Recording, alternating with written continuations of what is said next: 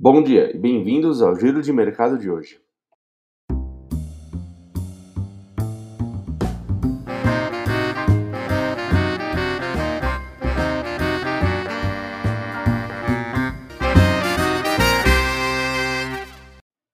E nessa última semana, o Ibovespa acumulou uma queda de 0,5%, encerrando na sexta-feira nos 107.201 pontos. O cenário econômico doméstico foi marcado nessa semana pela divulgação da data do Copom, que trouxe tom mais duro, indicando que deve manter as taxas de juros elevadas por mais tempo do que o programado, para garantir a ancoragem das expectativas da inflação.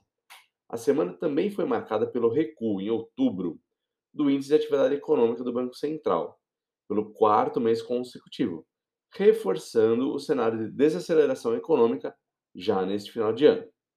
Já na política fiscal, a PEC dos precatórios foi finalmente aprovada em segundo turno no Congresso e promulgada, abrindo espaço para cerca de 113 bilhões de reais em gastos adicionais dentro do teto de 2022. Já nos mercados globais, a semana foi marcada por decisões de política monetária dos principais bancos centrais do mundo. Nos Estados Unidos, o Federal Reserve, o Fed, manteve a taxa de juros inalterada entre 0 e 0,25. Porém, a maioria dos membros do FONC projeta agora três altas nas taxas de juros em 2022, uma mudança relevante em relação às projeções de setembro.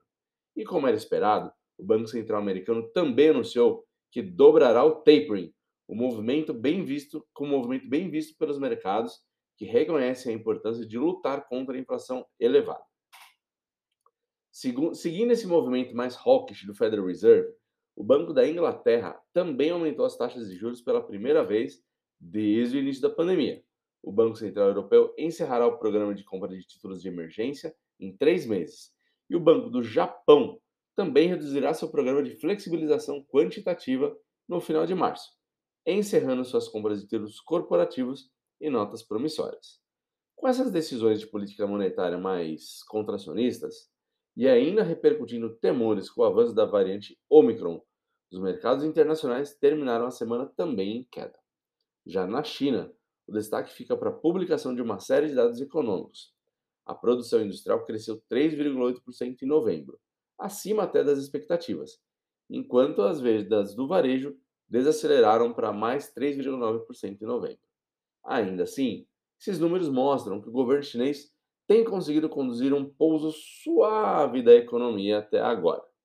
Outra notícia que afetou o mercado brasileiro foi que a China anunciou que vai retomar a importação da carne bovina do Brasil. Boa notícia para nós. Já falando do dólar, a moeda americana fechou a semana com uma alta de 1,4% em relação ao real, cotado em R$ 5,69.